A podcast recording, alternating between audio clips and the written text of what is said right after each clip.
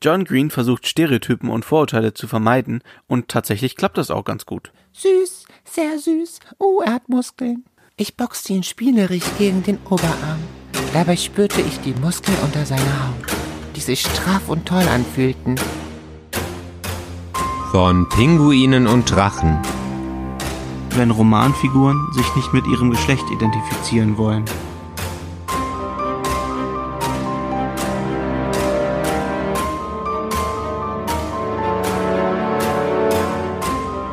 Ein Podcast von Carsten Weichelt und L.A. Jo Döling.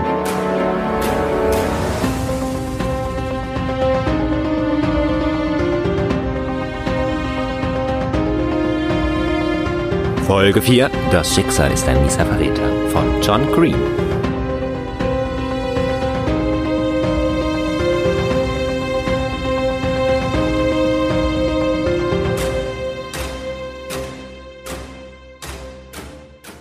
Ja, hallo, hier ist Carsten und ähm, wir kommen äh, wir kommen zu einer neuen Episode von Pinguin und Drachen und Jo ist auch wieder am Start. Tachchen.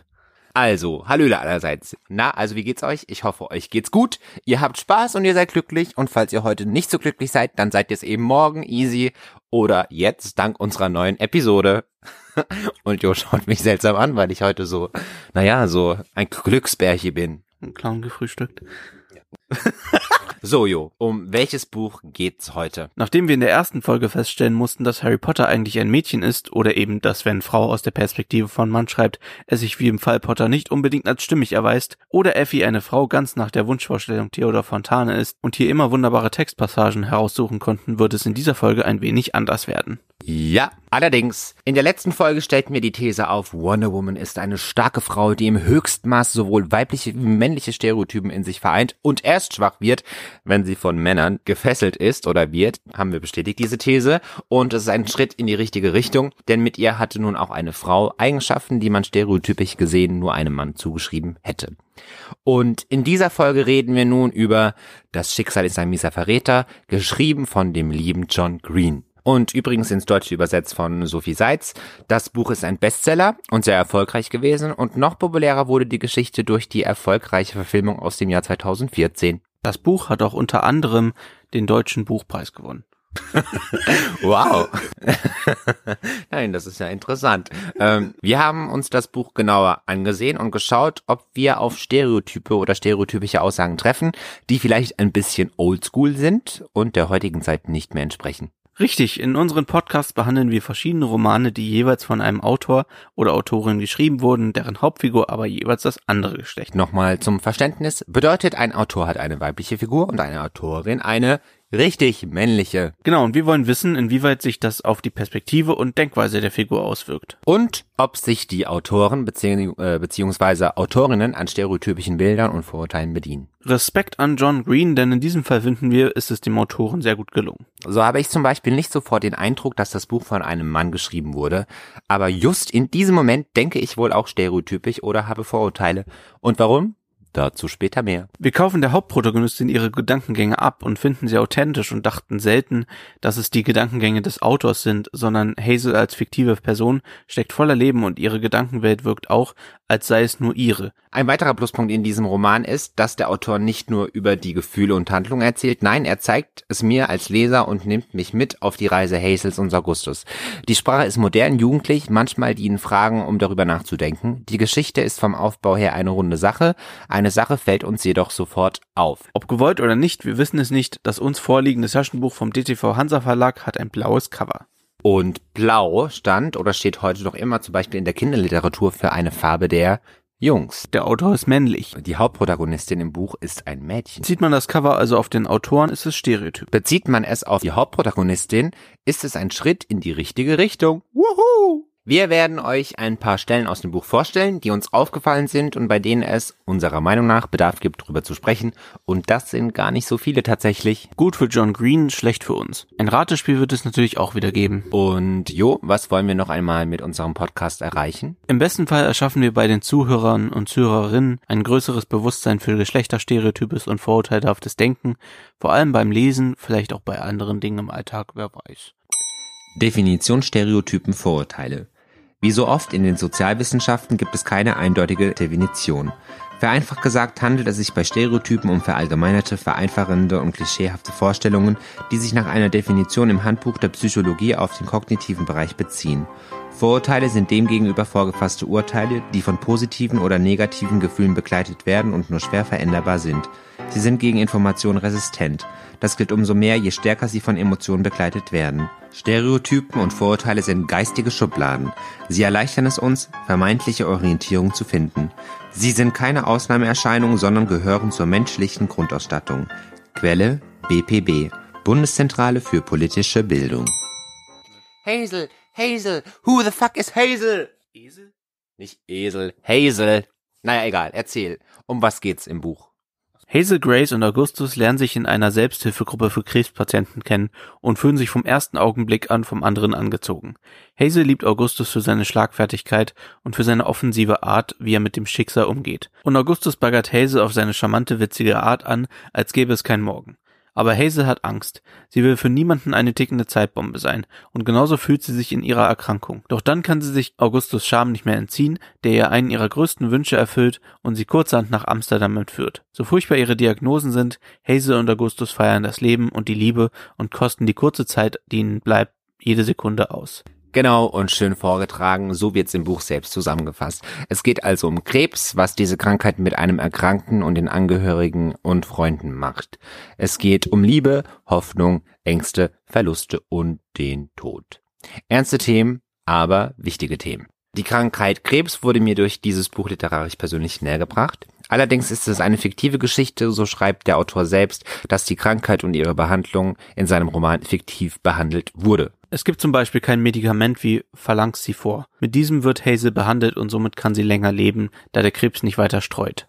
Ich habe es erfunden, weil ich wünschte, es würde existieren, schreibt John Green. Eine simple Erklärung, und da die Geschichte fiktiv ist und eine Liebesgeschichte erzählt, sind natürlich manche Zufälle im Buch, die ich hier jetzt nicht spoilern möchte, mir persönlich ein bisschen zu viel, und das ist meine persönliche Meinung. Also die sind quasi fast nahe des Kitsches. Aber vielleicht lebst du dabei einfach ein stereotypisches Verhalten aus, das einem Mann zugeschrieben wird, keine Gefühle zeigen bzw. zulassen, an sich ist es nämlich eine rührende Geschichte. Vor allem ist nichts im Vergleich zu dem Kitsch, über den wir in der nächsten Episode sprechen werden, aber egal zurück zu Hazel und Augustus. Der Autor benutzt am Anfang viele Ausdrücke, die ein 16-jähriges stereotypisches Mädchen benutzen würde, wenn sie einen Typen sieht, der ihr gefällt. Zum Beispiel, Süß, sehr süß, sie läuft rot an, oh, er hat Muskeln. Sie ist wie gesagt aber auch 16 Jahre alt und wir alle kennen das. Naja, vielleicht. Deswegen ist es auch glaubwürdig. Ich boxte ihn spielerisch gegen den Oberarm. Dabei spürte ich die Muskeln unter seiner Haut, die sich straff und toll anfühlten.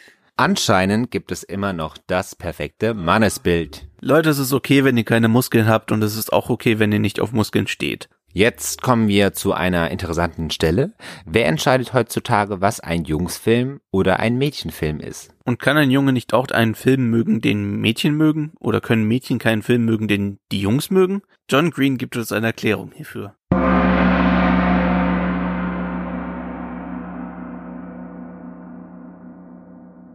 Beim Abspann sagte er, Super cool, oder?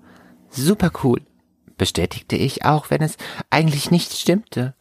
Es war ein Jungsfilm. Ich weiß nicht, warum Jungs von uns erwarten, dass wir Jungsfilme mögen. Wir erwarten ja auch nicht, dass die Mädchenfilme mögen. Faszinierend.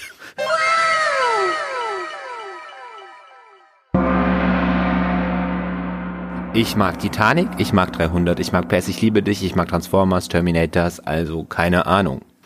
Eine Seite später gibt's einen weiteren interessanten Input des Autors, beziehungsweise von Hazel, wobei wir uns fragen, wie kommt man auf diese Aussage überhaupt? Darum fragen wir euch, wer darf als hübsch bezeichnet werden?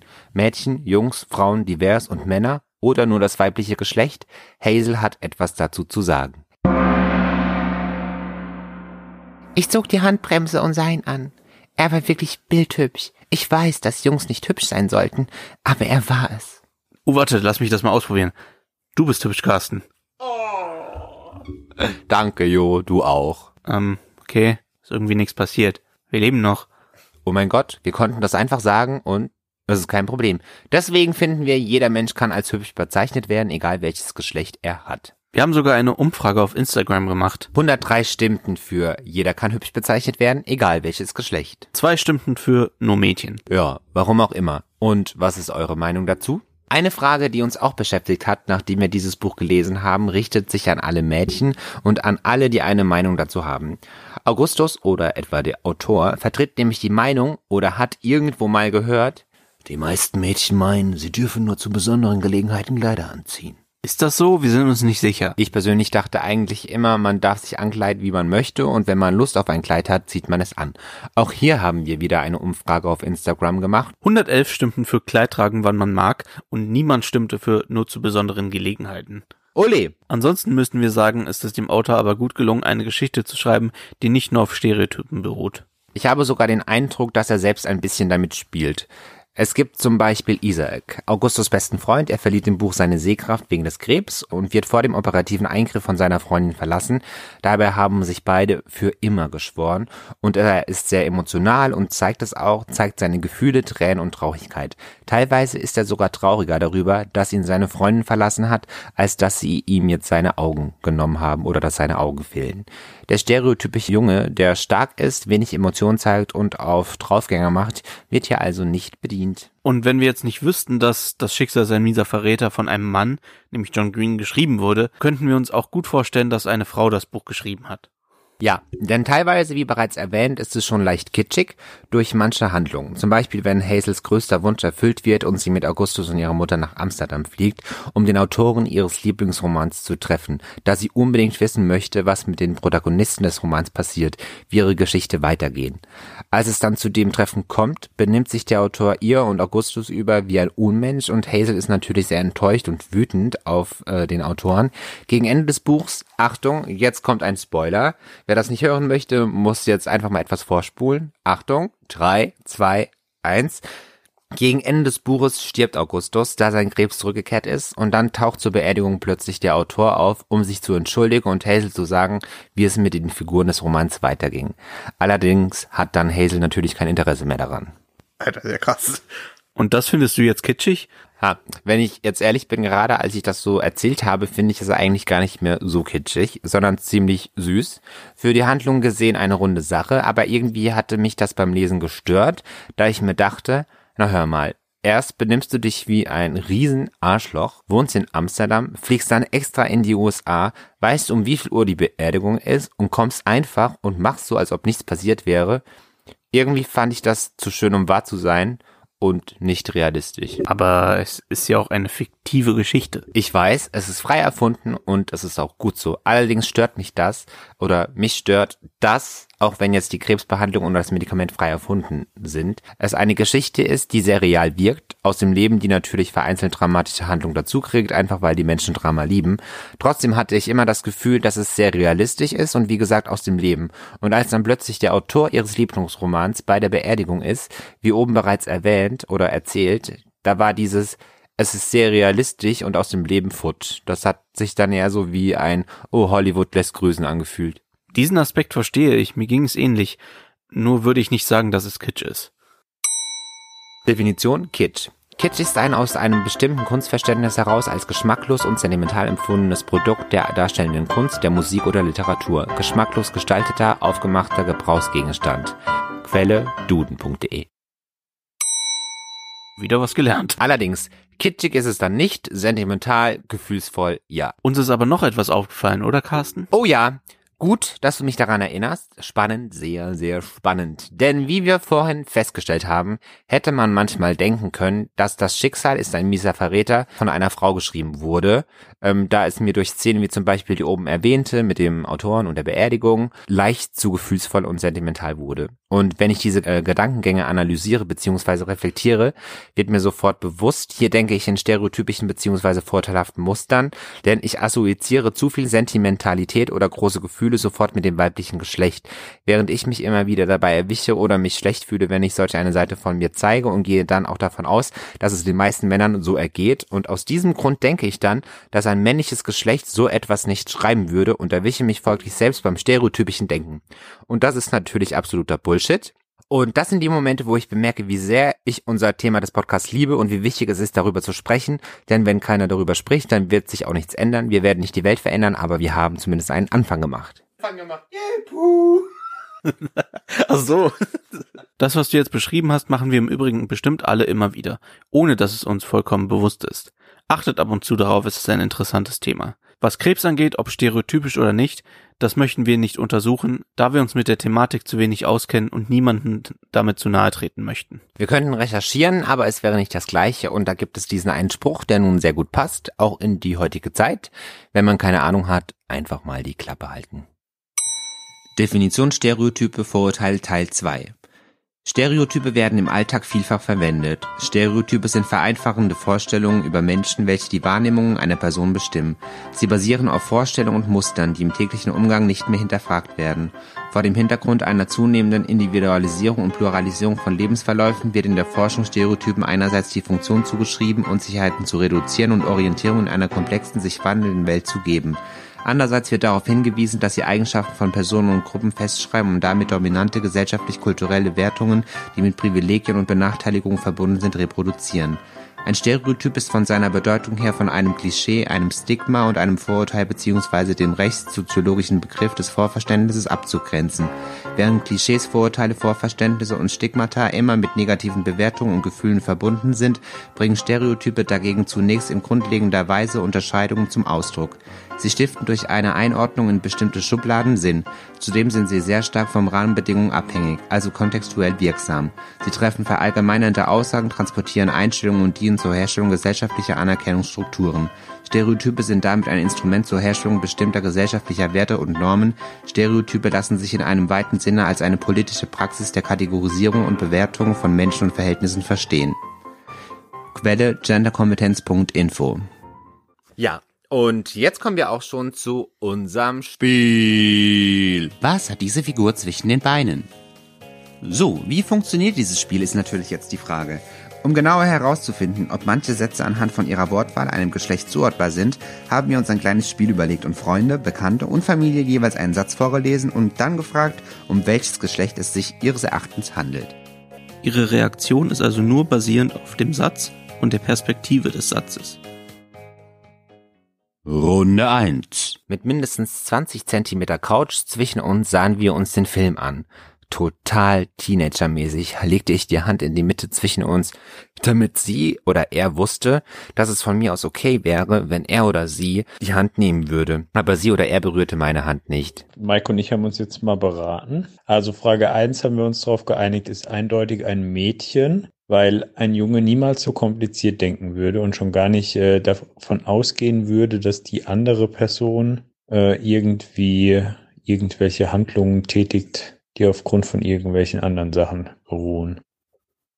Denke, beim ersten Punkt spricht eine Frau. Sowohl könnte es was Junges sein oder aber auch schon ähm, reiferes Alter. Äh, die Frau ergreift die Initiative oder will Zeichen geben, könnte durchaus von einer Frau sein. Also da es hier ja um stereotypische Darstellungen geht, würde ich mal sagen, dass Zitat 1 von einer Frau stammt, da man quasi, da die Protagonistin, glaube ich in diesem Fall, ja so ein bisschen passiv darauf wartet, dass die Hand genommen wird. Und wenn wir über Stereotype reden, ist das ja eher das ist ja eher der Frau zugeschrieben. Runde zwei. Es war, als wäre ich schon Geschichte, verstehst du? Aber für immer war unser Versprechen. Für immer, für immer, für immer. Wie kann er oder sie sein oder ihr Versprechen einfach so brechen? Manchmal wissen die Leute nicht, was sie versprechen, wenn sie es versprechen, sagte ich. Ja klar, aber man muss sein Versprechen trotzdem halten. Genau das ist doch Liebe. Liebe ist, das Versprechen trotzdem zu halten. Glaubst du etwa nicht an die wahre Liebe? Das ist eindeutig ein Mädchen oder Frau, weil das einfach ein super komplizierter Gedankengang ist, der in sämtliche Details eintaucht, um äh, da irgendwie Klarheit zu schaffen. Würde man niemals tun, so für Wochen denken. Beim dritten bin ich überzeugt davon, das sagt eine Frau. So viele Worte kann eigentlich nur eine Frau machen und alles hinterfragen und wieso, weshalb und vielleicht sich nicht eingestehen, warum es jetzt vorbei ist. Also Frau. Äh, Ist das aus Twilight? ähm, das könnte durchaus auch eine Frau sein, es könnte auch ein Mann sein. Super schwierig zu sagen. Äh, es hört sich sehr pathetisch an. Könnte quasi, ja, ich würde jetzt auch eine Frau tippen. Und jetzt kommt die große Auflösung. Naja, große Auflösung. Die Auflösung. Die erste Aussage kommt von Hazel, also einer Frau. Und die zweite Aussage, falls ihr euch dran erinnert, vorhin schon kurz erwähnt, ist von Isaac. Ähm, deswegen ist das ein Mann. Tüdüm. Und Jo, wie sieht's mit unserer These aus? John Green versucht, Stereotype und Vorurteile zu vermeiden und tatsächlich klappt das ganz gut. Stimmt das? Ja, das Buch hat etwas mehr als 300 Seiten und mit Das Schicksal ist ein mieser Verräter haben wir nun ein Buch gefunden, welches von einem Mann geschrieben wurde und wir der Hauptprotagonistin fast alles abkaufen. Bedeutet, wie sie denkt, wie sie, was sie fühlt. John Green hat das wirklich geschafft, abgesehen von diesen wenigen seltsamen Mädchen-Frauenbildern, die wir euch vorgestellt haben. Also eigentlich ein voller Erfolg. Daumen hoch. Und bei meiner Recherche zu dieser Folge habe ich ein Interview Interview mit John Green gefunden. Das könnt ihr nachlesen auf der Homepage dieblaueseite.de. Hier wird John Green gefragt, hatten Sie Schwierigkeiten damit, das Schicksal ist ein mieser Verräter aus der Perspektive eines Mädchens zu schreiben? Und er antwortete darauf, ich hatte keine Probleme damit, weil ich mit einer ganz bestimmten Einstellung an die Geschichte herangegangen bin. Ich habe mir nie gesagt, dass ich aus der Perspektive eines Mädchens schreibe, sondern vielmehr aus Hazels persönlicher Sicht. Das war keine besondere Herausforderung. Ich wollte dem Mädchen eine Stimme geben. Normalerweise wird in Krebsgeschichten dem Kranken seine Stimme genommen. Da erzählen die Autoren ihre Geschichte, anstatt dass sie sie erzählen. Oh, wie schön. Ja, aber jo, Vielleicht beruht jede Geschichte immer irgendwie ein wenig auf Stereotypen, stereotypischen Eigenschaften, damit man sich überhaupt als Leser oder Leserin mit dem oder der Hauptprotagonisten oder Protagonistin identifizieren kann. Nur liegt es dann in den Händen des Autors oder der Autorin, wie viel Raum man diesen Stereotypen gibt und ob man den alten Mustern und dem barocken Denken folgt oder einen mutigeren Schritt geht und mit gesellschaftlichen Zwang, Regeln, Ordnung und Mustern spielt und weitergeht. Jedenfalls sind die wahren Helden nicht die Leute, die Sachen tun, die wahren Helden sind die, die Dinge bemerken, die aufmerksam sind. Zitat aus Das Schicksal ist ein mieser Verräter von John Green. So ihr Lieben, wir hoffen, ihr hattet wieder Spaß, denkt wieder ein bisschen über Stereotype und Vorurteile nach und lest vielleicht Das Schicksal ist ein mieser Verräter selbst. In der nächsten Folge beschäftigen wir uns dann mit Twilight! Uh, das ist macht so Spaß hier. Vampirliebe, juhu. Also wirklich, da könnt ihr gespannt sein. Und naja, da freue ich mich auch schon mega drauf. Dann habt noch eine gute Zeit und bis zum nächsten Mal. Tschüss, wir singen, auf Wiedersehen, beziehungsweise Wiederhören.